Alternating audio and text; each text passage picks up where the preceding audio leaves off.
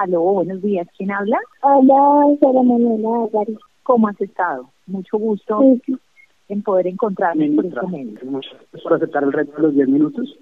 En este momento la está oyendo Sara Manuela Álvarez, que fue la selección, la ciudadana seleccionada para hablar con usted.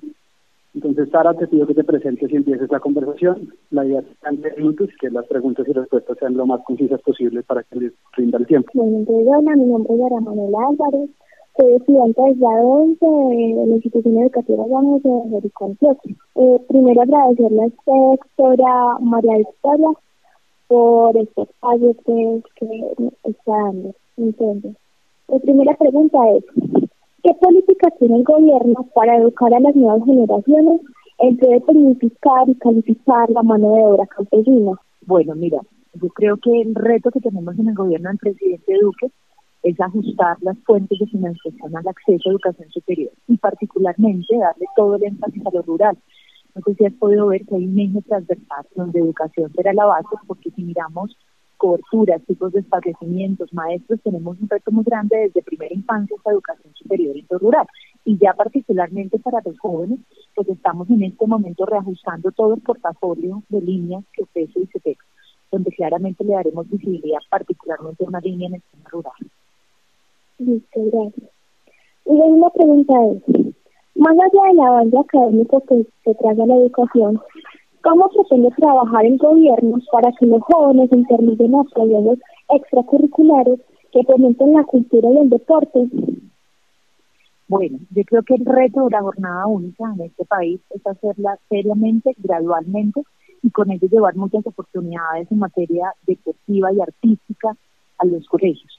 Nos ha puesto este reto el presidente más con todo el conocimiento que tiene alrededor de lo que es la economía naranja y el desarrollo de cine, artes, etcétera. ¿Cómo logramos armonizar? Y este será un trabajo directamente con los secretarios de educación para que cada aumento que vayamos gradualmente garantizando de jornada única, pues involucre estos elementos y no se quede solamente en el tema de ciencias básicas.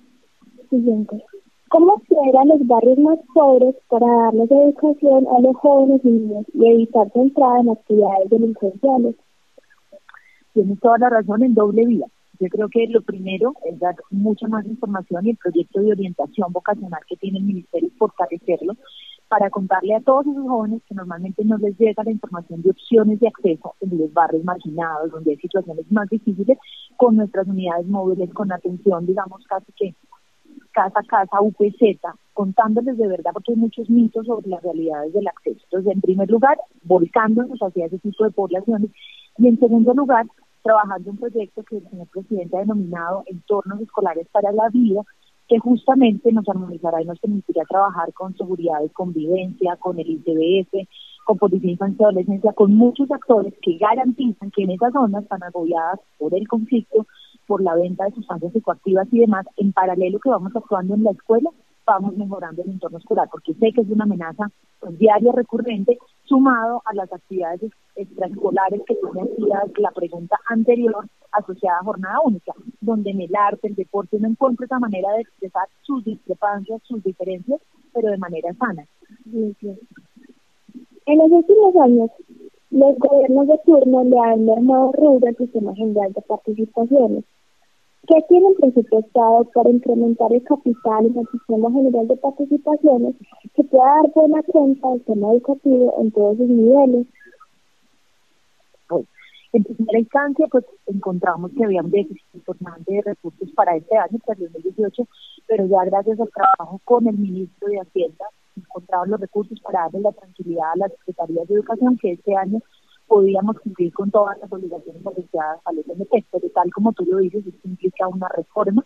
Hay actualmente radicado un proyecto que se radicó de la administración anterior de reforma de SMT, proyecto que estamos mirando muy cuidadosamente para pues, proponerle ajustes, ver si realmente esta puede ser una salida y sabes que hay un siguiente paso que este es un proyecto de reforma ya constitucional que no solo es educación, sino salud, saneamiento básico, que busca una reforma integral tanto al espacio fiscal como a los usos y los procedimientos. En suma, es una obsesión para nosotros, sabemos la coyuntura que tenemos en materia de estructura financiera para la preescolar básica y media, y allí estamos revisando proyectos en el legislativo, mirando distintas fuentes con el señor ministro de Hacienda, por instrucción del presidente tenemos que encontrar la estructura financiera, al igual encontrar recursos para hacer sostenible toda la apuesta de primera infancia, lo mismo que el replanteamiento en educación superior y la oferta tanto para el fortalecimiento de las públicas como para el mayor acceso a educación superior.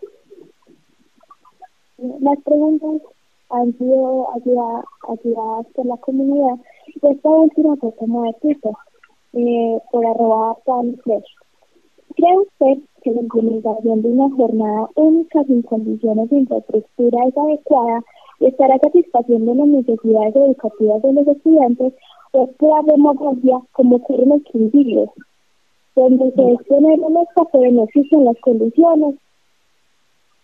Bueno, jornada única, pues es un esfuerzo colectivo en el que tenemos que presionarnos por trabajar espacios de aprendizaje, es decir, infraestructura, lo que estamos preguntando, también alimentación escolar, donde esperamos pronto con el señor presidente anunciar un ajuste a todo el programa, trabajo y apoyo con los docentes y de forma pedagógica y curricular, es decir, el proceso tiene que hacerse responsablemente y la idea es acompañar a los entes territoriales para que cada apuesta que se haga se haga con esas condiciones. Por eso hablamos de una gradualidad para que no sea simplemente un anuncio o confirmar un dato de beneficiarios de la jornada única, sino que podamos revisar que dar las condiciones y en las reformas y búsqueda de recursos que te mencionaba anteriormente, tenemos detrás encontrarle la financiación a cada uno de estos ejes que son los que dinamizan una jornada única con sentido y en un propósito positivo para los estudiantes. Sí, voy a hacer cinco preguntas. Muchas gracias por su tiempo. Muchas gracias. Muchísimas y a, a todos los jóvenes de Jericó, un saludo y a todos quienes nos están oyendo en este momento. Muchísimas gracias por la llamada. Les recomiendo a las dos estar pendientes de nuestras redes sociales y del espectador, donde publicaremos esta llamada y una nota alrededor de ella. Bueno, muchas gracias. Muy amable. Gracias. Hasta luego, Sara. Hasta luego.